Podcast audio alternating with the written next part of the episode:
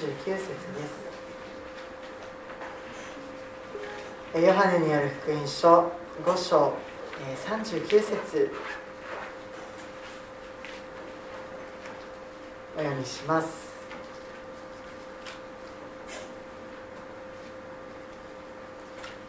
あなた方は聖書の中に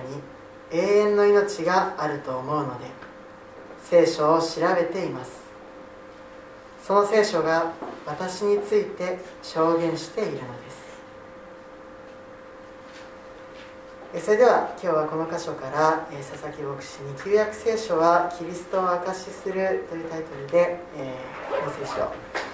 していただきますよろしくお願いしますあ、関係ありがとうございます。よろしくお願いします。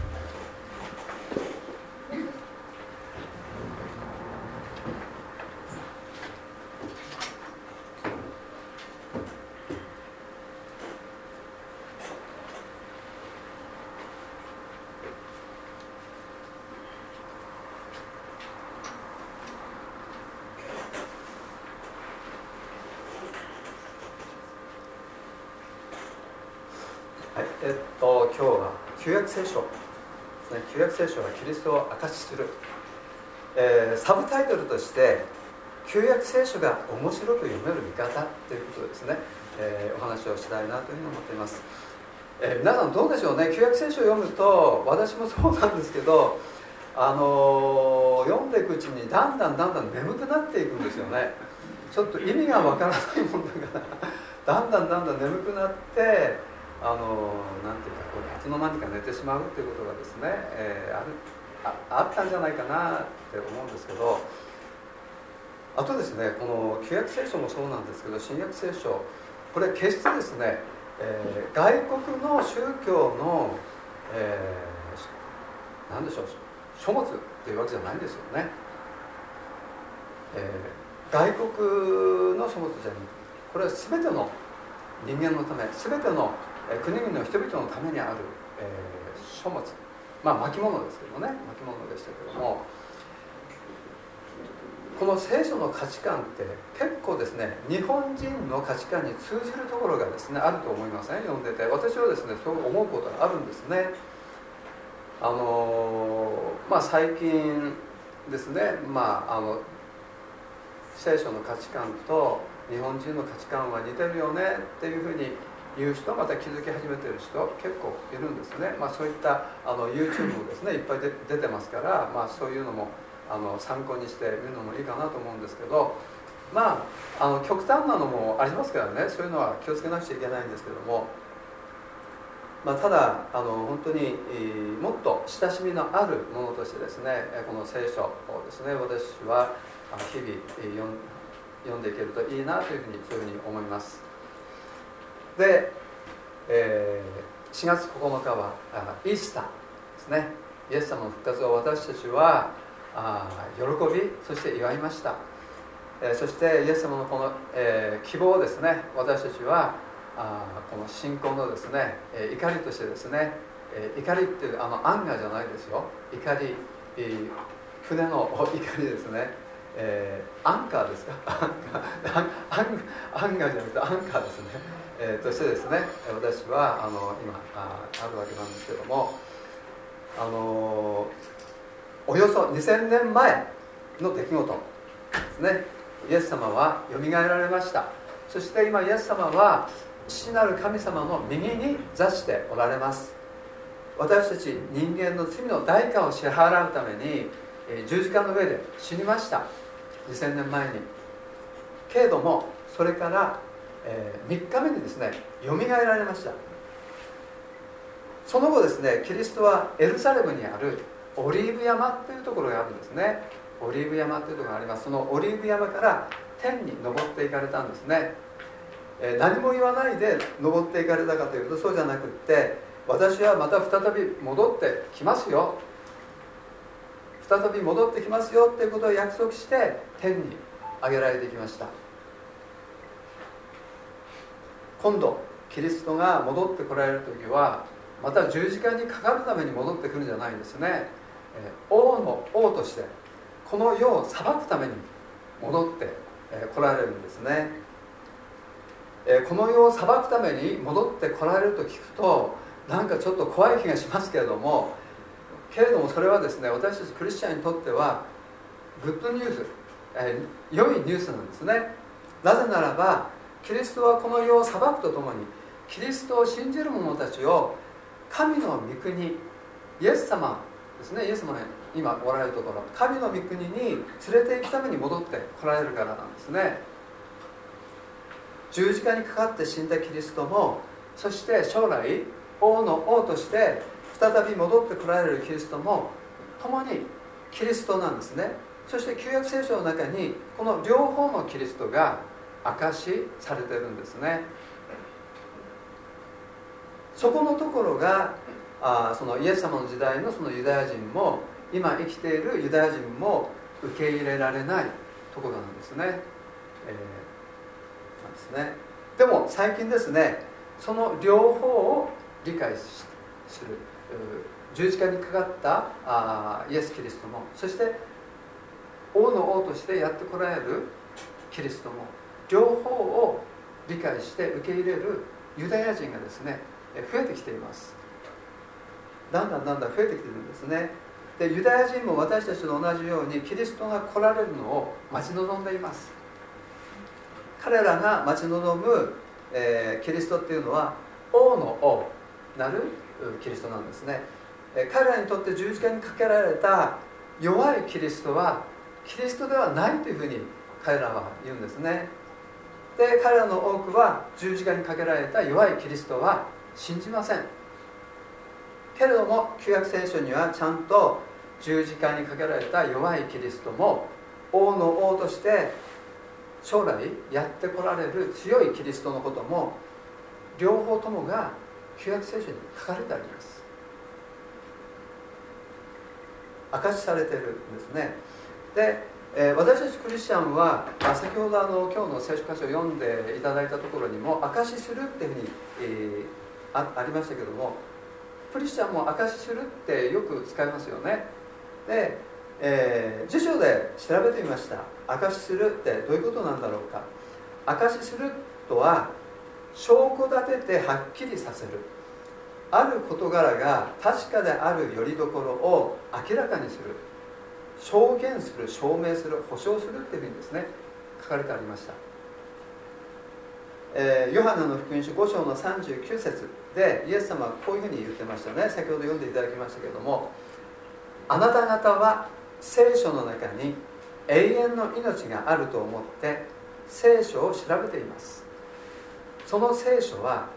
私私っていうのはイエス様のことですよね。私について証ししているものです。というふうに書いてました。でここで言う聖書っていうのはあまあ私たち聖書の中に新約聖書と旧約聖書ってありますけどここで言う聖書っていうのはこの時はですね旧約聖書、えー、旧約聖書のことですよね。でユダヤ人にとって聖書って言ったらこれは旧約聖書しかないので聖書としか言いません、えー、新約聖書旧約聖書って分けないんですね。聖書なんですね。旧約,、えー、旧約聖書を指してます。あなた方っていうのはあイエス様に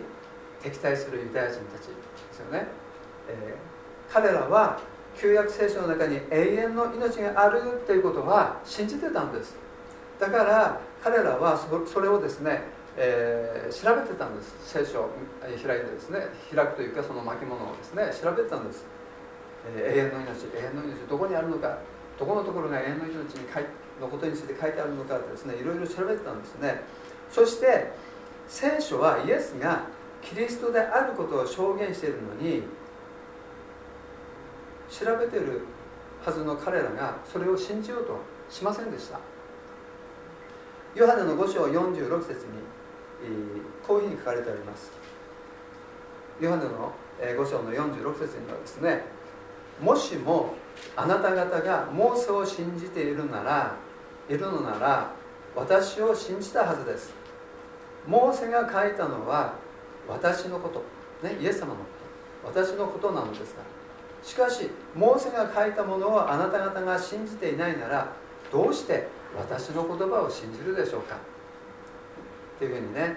えー、イエス様はあ敵対するそのユダヤ人たちに言ったんですね。でモーセが書いたものっていうのはいわゆるモーセ五書っていうふうに言われているものですよね。創世記出エジプト記レビ記民数記そして新明記がモーセ五書ですよね。でそこに書かれているのはまず最初読むとですね天地創造から始まりますよね。天地創造から始まって人類とイスラエルの歴史が始まっていきます。罪を犯してしまった人類のために神様の救いの計画がイスラエルの民を通して表されています。でイスラエル人の信仰の父であるアブラハムは神様の御声に従って、えー、約束の地カナン今のパレスチナですね。パレスチナに、えー、へとこう移り住移り住みました、えー、その後その信仰と約束はアブラハムからイサクへ、えー、イサクからあヤコブへと引き継がれてい、えー、ったんですね。でアブラハムと妻サラ。その子イサクとリベカ。その子ヤコブとその2人の妻。そしてその12人の息子たち。これらの人物。とそしてこれらの人物によって繰り広げられるその人生、そしてそのいろいろな出来事の中に神様の救いの計画。そして救い主のことが編み込まれてそして描かれているんですね。さらにヨセフを通してヤコブの、えー、一番下から2番目の男の子ですね。ヨセフを通してエジプトへ移り住んだイスラエルの民はですね時が経つと奴隷になってしまいましたね。でそしてエジプトの地から脱出しイスラエルの民をカナンの地へと導き入れ入れるそのモーセ。そしてヨシュア。これらの人物はあイエス・キリストの将来来られるはずの救い主になるお方の、予表というかその姿をですね予告的に表しています。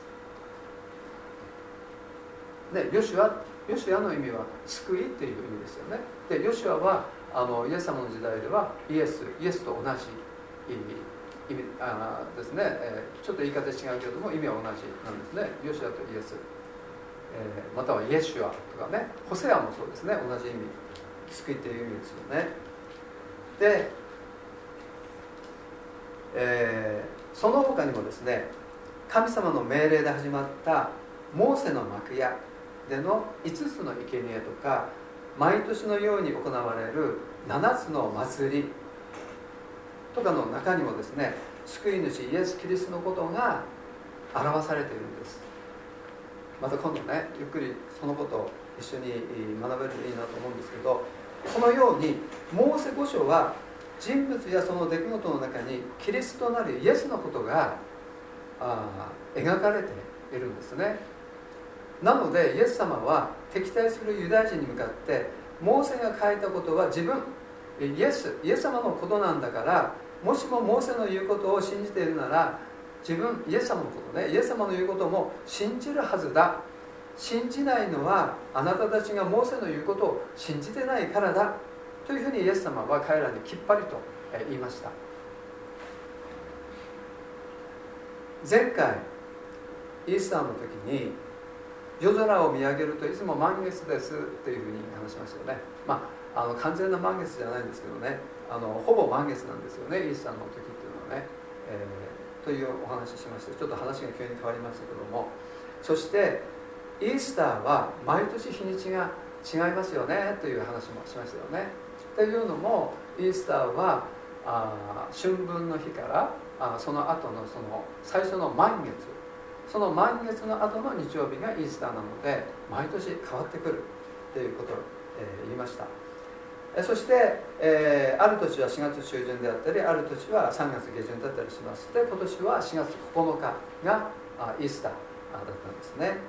えー、4月6日が満月だったんです。ちょうど、えー、ジュナンビ礼拝の時。その時が満月でしたね。でその満月の後の日曜日4月9日あごめんなさい、えー、ごめんなさい。6日じゃなくて7日です。7日。ジュナンビ礼拝ですよね、でイースターは、えー、キリストの復活を記念してお祝いする日ですよね。でちょうどこの時にユダヤ人にとってとても重要なお祭りが行われている最中なんですね。そのお祭りの名前があ皆さんあの知ってるかと思いますけども杉越の祭りですね。杉越の祭りです。で杉越の祭りっていうのは1日だけです。その後続くのがあ種なしパンの祭りですね。種なしパンの祭りでその間の日曜日にはまたハスホの祭りっていうのがあるんですね。でその一連の祭りが行われてそしてそのお祭りは終わります。でマタイ26章にですね千越の祭りのことまた種なしのパンの祭りのこと書かれてあります。26章。マタイの福音書の26章ですね。書かれてあります。で杉越の祭りが近づいた時にイエス様はご自分が十字架につけられるということを弟子たちに、告げました。実はですねこのことはすでに旧約聖書の中に予告されているんです。予告されていることなんですね、えー、もしもあの聖書をお持ちの方はですね出エジプト記12章、えー、お開きください。出エジプト記の12章。出エジプト記の12章は杉越の祭りの始まりについて書かれてあるんですけれども出エジプト記の12章この章ではですねイスラエルの民がモーセに引き入れられてエジプトを脱出しようとしている時のことが書かれています。今から3500年も前のことです、えー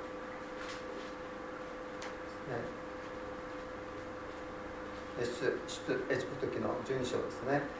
エジプトの王ファラオはかたくなにですねイスラエルの民がエジプトから出ていくことを許しませんでした。拒否したんですね。拒み続けました。そしてついにですね神様の10番目の災いがですねエジプトの上に襲いかかろうとしていたのですね、えー、出エジプト記12章の2節にこう書かれています。この月をあなた方の月の始まりとしこれをあなた方の年の最初の月とせよ。まあ1年の始まりの月としなさいということですよね。1年の始まりの月としなさいということですね、えー、この月の名前をですねアビフの月またはニサンの月とも呼びます。でイスラエルでは単位暦でした。まあ日本も昔は単位暦でしたけどもイスラエル、え、この時単位暦でした。単位暦っていうのは日没とともに一日が終わり日没とともに新しい一日が始まります。アビフの月はですねそして、えー、3月中旬から4月中旬まあ今ぐらいの時期ですね。今ぐらいの時期がだからあのイースターとかがあるその頃がアビフの月なんですよね。そしてこの月を1年の一番目の月にしなさいというふうにここのところでは神様はそのように命令しているわけです。でちなみにですね現在のイスラエルでは第7の月ティシュリンが1年の始まりになっています。ですね。まあ一応あのあのですね宗教的な1年の始まりがあ3月中旬から4月中旬アビフの月でそして政治的なあその、えー、1年の始まりがあの第7の月秋頃っていうふうに言われてますけれどもでもあのイスラエル人の間ではあ第7の月チシュリが1年の初めっていうことがもうあのですね、えー、常識になってますよね。で、えー、西暦だとイスラエルの新年毎年違います。でアビフの月の始まりは、えー、新月で始まります。まあその他の月も新月で始まりますけども新月っていうのは月が見えない時ですよね。月が見えない。見えない状態。それからだんだんと三日月になってその三日月が膨らんでいって半月になって半月から満月になる。ちょうど月の真ん中ぐらい15日から16日それぐらいの満月になる時ですよね。えー、まあ、単位暦ですよ。単位歴で。太陽暦はまた違いますけども、まあ、15単位歴の15日ぐらいが半月から満月満月になる頃。でちょうどあそうですね。そして次に満月から半月になって半月から三日月となってそしてまた新月となって次の月が新しい月が始まる。というふうになってるわけです。大体29日から30日の周期ですね。単位暦では大体29日から30日の周期で月が変わっています。で次3節。3節に出エジプエジプト記12章の3節にこの月の10日にそれぞれ一族ごとに羊をすなわち家ごとに羊を用意しなさい。家ごとにですね羊を用意する。これが神様の命令です。この時のアビフの月の1日目が、まあ、何曜日だったか分かりません。また10日目も何曜日だったか分かりません。でも、まあ、月の形はだんだんだんだんとですね、えー、満月に近づいてきますよね。で 15, 15日ぐらいになると完全な満月になるんですけども人々はこの日この月の10日に家ごとに1匹の羊をですね用意しました。1匹の羊を用意したんです。そして5節から7節。あなた方の羊は傷のない一切のオスでなければならない。ね。あなた方の羊用意する羊はですね傷のない一切のオスでなければならない。それを子羊かヤギのうちから取らなければならない。あなた方はこの月の14日まで14日までそれをよく見守る。そしてイスラエルの改宗の集会全体は夕暮れにそれをほふりその血を取り羊を食べる家々の日本の門中そして、え、その上鴨居にその血を塗らなければならない。そうですね。ちょっとあの、えーと、スライドをですね用意してるんですけど、えー、ちょっと次のところ、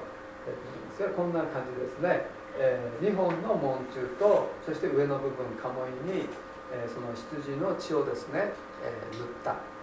ですね、えー、まあ皆さんも知ってるかと思いますけども杉越の祭りはイエス・キリストの十字架のことを表してるんだっていう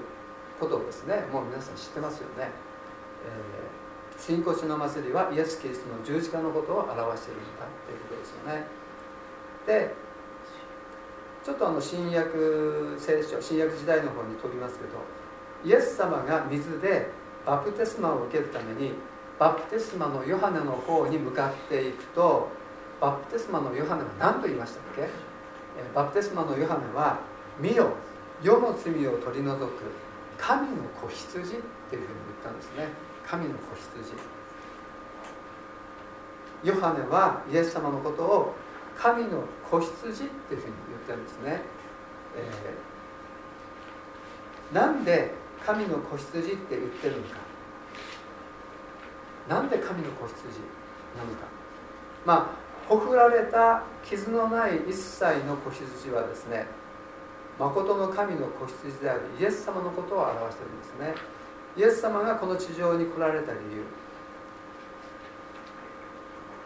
世の人々の罪を取り除くため。ほふられる子羊としてその罪の罰の代わりに受けて死ぬため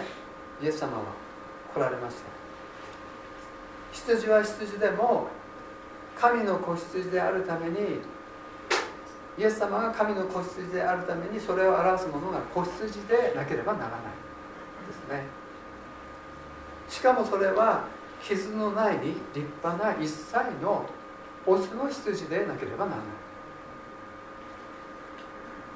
それをですねその月の14日までしっかりと観察してもしも傷があれば傷がないものと取り替えなければならない。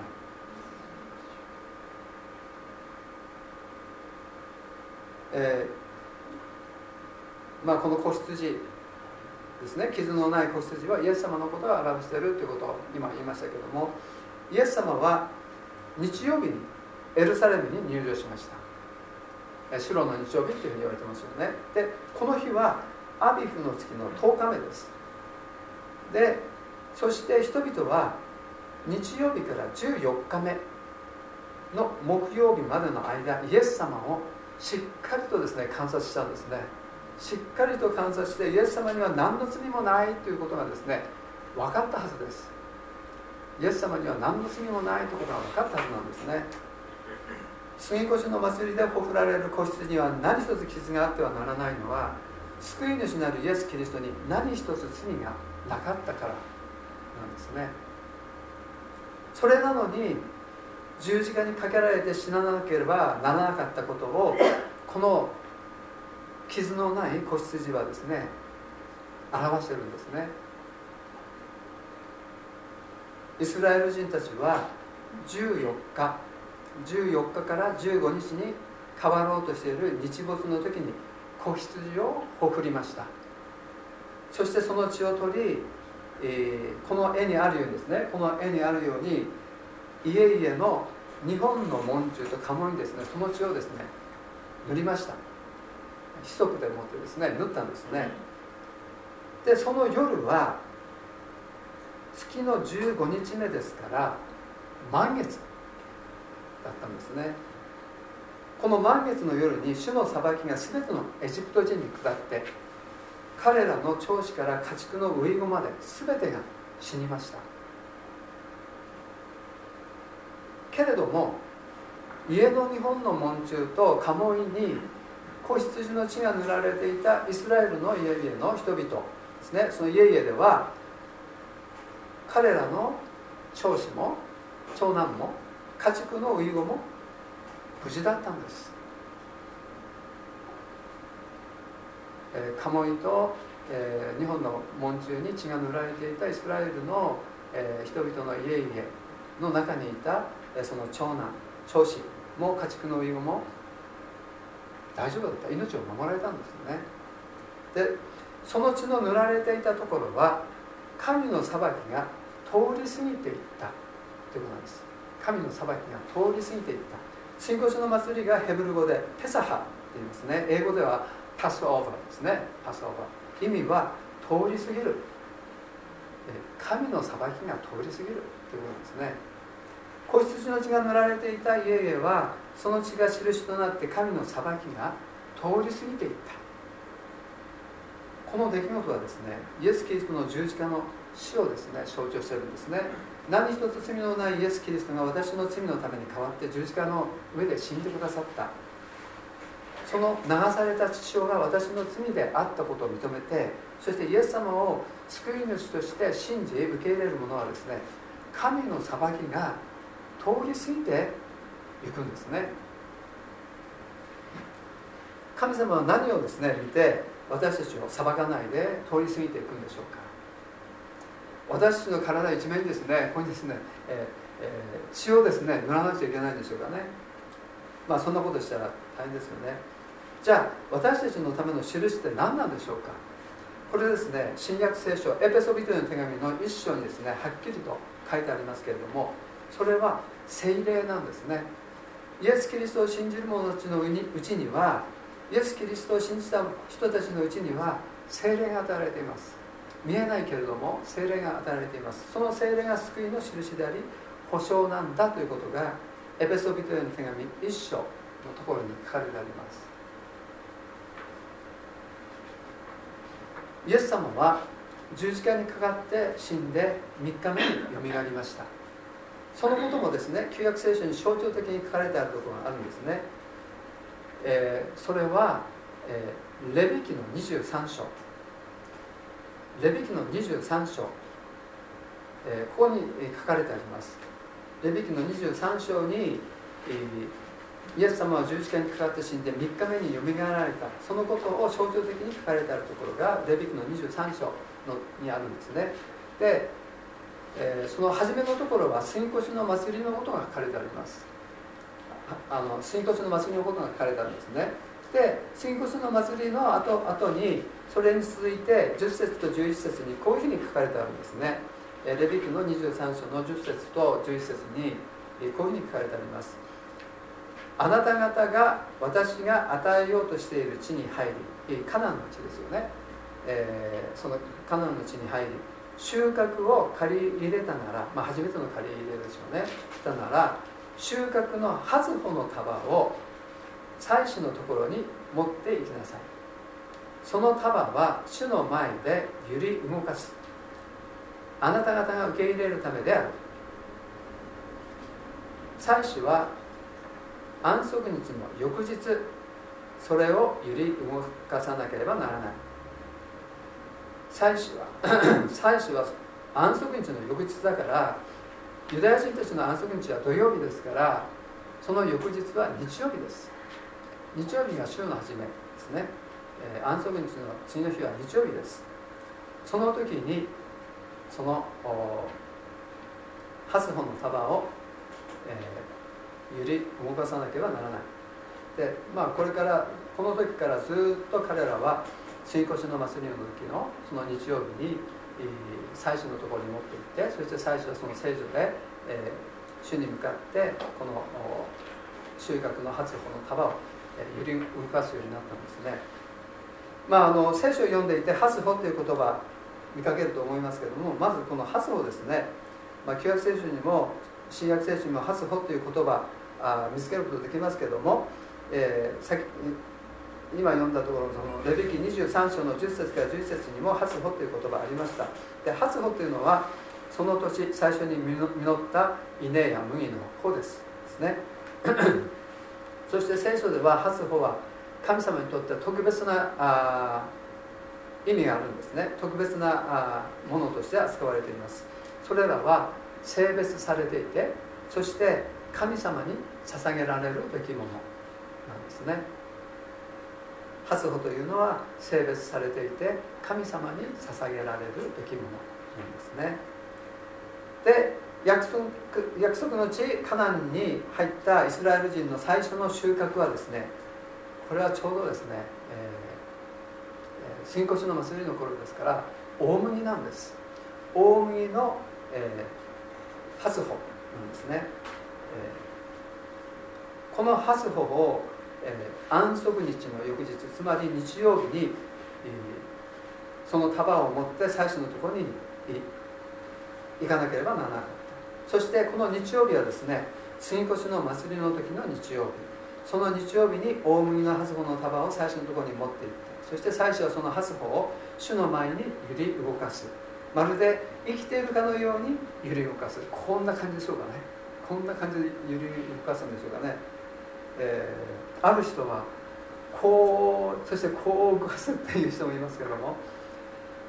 まあどういうふうに揺れ動かすのか分かんないですけどそれでですね今日いろんなところ聖書見てますけど大、えー、コリント人への手紙の第1の15章20節にこういうふうに書かれてあるんですね、えー、コリント人への手紙の第115章の20節、えー、こういうふうに書かれてあります。えー、しかし今やキリストは眠った者のハスホとして死者の中からよみがえられました。しかし今やキリストは眠ったもの眠ったものっていうのは死んだものですね。死んだもののハスホとして死者の中からよみがえられました。イエス・キリストが死んでよみがえるよみがえられる者たちのハスホ。その後にですねよみがえる者たちがたくさんいるんですね。イエス様が一番最初です。よみがえられた者の中の一番最初です。初歩です。イエス・キリストを救い主として救い主として信じる者は復活したイエス・キリストの後について将来必ず復活します。イエス・キリストが復活の初歩。その後に大収穫が始まる。ですね。初歩の後には大収穫があります。その後に大収穫が始まる。信じる者たちは皆必ず将来次から次へと復活するんです。でキリストはですね日曜日に復活しました。新越の祭りの日曜日に祭司が揺り動かした大麦の初歩はイエス・キリストの復活を表すものなんですね。で次にですねイエス様と弟子たちが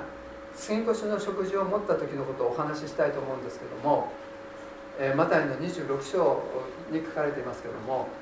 ちょっと今日は長いですけどで杉越の祭りは1日だけです。その後に種なしパンの祭りが7日間続くんですね。で杉越の祭りが始まる前に、えー、イスラエルの民はですね家の中をですね大掃除するんです。っていうのはパン種があったらダメだからです。あのパン種のないパンを作るためにはパン種を家の中のパン種全てをですね一掃しなくちゃいけないですから大掃除するんです。まるであ日本ではあのお正月の前の日大晦日に大掃除しますよね。あんな感じで隅から隅まで大掃除をしてパン種をですね取り除くんですね。で種なしパンの祭りが7日間続きます。えけれどもですね面白いことにマタイの26章では普通だったら新越の祭りで始まるんだけど種なしのパンの祭りで始まります。始まってるんです。そしてこの日にイエス様と弟子たちはこの日に新越の食事を食べてるんです。新越の食事。で後でまた説明しますけどユダヤ人たちはこの日に新越の食事を食べていません。イエス様とイエス様の弟子だけがこの日に新越の食事を食べてるんです。ユダヤ人たちが食べるのは土曜日になってからです。この時はアビフの月の14日目で日没とともに木曜日が終わってそして金曜日が始まろうとしていた時なんですね。でヨハネの13章にあるようにですねイエス様は新骨の食事を食べる前に、えー、いわゆるその洗足式たらいに水を入れて弟子たちの足を洗って手ぬぐいで弟子たちの足を拭いたっていうエピソードがありますよね、えー、あのなんですよね。でそうやってから新骨の食事をですね彼らはあ食べたんですね。でイエス様はこの時ですね主の晩餐式やってますよね。マタイの26章は主の晩餐式の模範的なその聖書箇所です。でそれからイエス様と弟子たちは部屋から出て行って祈るためにゲッセマノの園へ行きました。で結果ついにそこでイエス様は捕らえられてしまいます。アビフの月の15日。イエス様は捕らえられてしまいます。で金曜日の午前9時。イエス様はゴルゴタの丘で十字架につけられました。それから6時間後午後3時イエス様は息を引き取られました。6時間の間イエス様は十字架で、えー、ぶら下がっていたんですね。本当に大変なことです。これはね。すいません。もう少しで終わります。でヨハネの18章28節。ここにはですねあのここも面白いエピソードなんですね。こういうふうに書かれてあります。さて彼らはイエスをカヤパのもとから総督官邸に連れて行った。明け方のことであった。彼らは杉越しの食事が食べられるようにするため汚れを避けようとして官邸の中に入らなかった。彼らというのはユダヤ人たちです。イエス様に敵対していたユダヤ人たち。彼らは杉越の食事を食べたかったんですね。だからそれを食べられるように、えー、カヤパの、えーえー、じゃなくてピラト総督ピラトの官邸には入らなかったんですね。ピラトは違法人です。だからそこに入ったら汚れる。えー、パンタネがいっぱいそこにあるから汚れるからそこに入らなかったですね。もしも汚れてしまったら新越の食事は食べられないですね。ということなんです。これがあユダヤ人の立法です。ですね。でユダヤ人たちは、えー、イエス様をピラトの官邸に連れて行きました。けれども彼らは決して官邸の中には入らなかった。なぜならピラトは違法人であってピラトの官邸はパンダに満ちていたからですね。ユダヤ人は水骨の祭りの前に部屋からパンダネを完全に取り除くために掃除をする習慣がありましたね。さっき言いました。でパンダネのあるところに行って身が汚れてしまうと、えー、水骨の食事は食べられない。でこの時の水骨の祭りはですね安息日土曜日と重なっていたようです。で金曜日にほふられた子羊はですね日没後安息日土曜日の始まりとともに美味しくいただけるように準備されていたんです。新骨の食事の子羊がほふられた金曜日に実はこの時イエス様も十字架でほふられてしまったんですね。十字架にかかって死なれました。世の罪を取り除く誠の神の子羊としてイエス様は十字架で死んだんですね。で安息日は何事もなく静かに過ぎていきました。日没とともに日付は変わって17日日曜日になりました。そして夜明け頃。日曜日の夜明け頃イエス様は復活したというふうに書いてありますよね、えー、ちょうどこの日ですね人々は大麦の発穂を祭司のところに持っていったはずです。そして祭司は聖女でその大麦の発穂を、えー、その束をですね発穂の束を手で揺らしたはずです。それが何を意味するのか知らぬままただ伝統に従って大麦の発の束を手に持ってその祭司は揺らしました。これは何のことなのか分かってないんですね。で祭司によって揺り動かされた大麦の発をこの奇妙ともいえるユダヤ人の習慣こそがイエス・キリストの復活を表しているものであるということなんですね。で今日お話しした水骨の祭りまたハスホの祭り旧約時代からユダヤ人に伝えられてきたことです。でそれらの中に表されていた神様の救いの計画がイエス・キリストを通して成就しました。イエス様が言われていたそのあなた方はモーセを、えー、モーセの書を読んでいながらこの私を私の言うことを信じない。とイエス様はおっしゃってましたよね、えー、彼らは伝統的なその理解をしていましたけども本当の意味するところは彼らは分かっていなかったんです。今日のメッセージタイトルにあるように旧約聖書はキリストを証しするものです。で私たちが聖書の見方をイエス様から学ぶならば旧約聖書がキリストを証しするものであるということが分かるはずです。そして私たちは4つの福音書からその見方を学ぶことができます。また他にもパウロまたペテロの手紙からもまたヘブル書からも学ぶことができます。これによって私たちは興味を持って旧約聖書をですね読むことができるようにななっていくと思います。これはある意味ですねあのユダなんでしょうねあのヘブル的な見方そのヘブル的な見方っていうのは特にヘブル書の中を読むと分かるかと思うんですけども、まあ、初代教会においてもこういう見方が普通だったんでしょうけどローマカトリック時代になるともうそういったものが排除されたですね。けれども現在こういった見方世界中に戻りつつあります。広がりつつあるんですね。で特にメシャニック中の人たちはこういう理解の仕方してます、えー、旧約聖書はキリストは証しするものであるということ。で新約聖書はそれが実現したことを証しするものであるということですね。今日は覚えていただきたいなというふうに思います、えー、ちょっと長くなりました。それでは、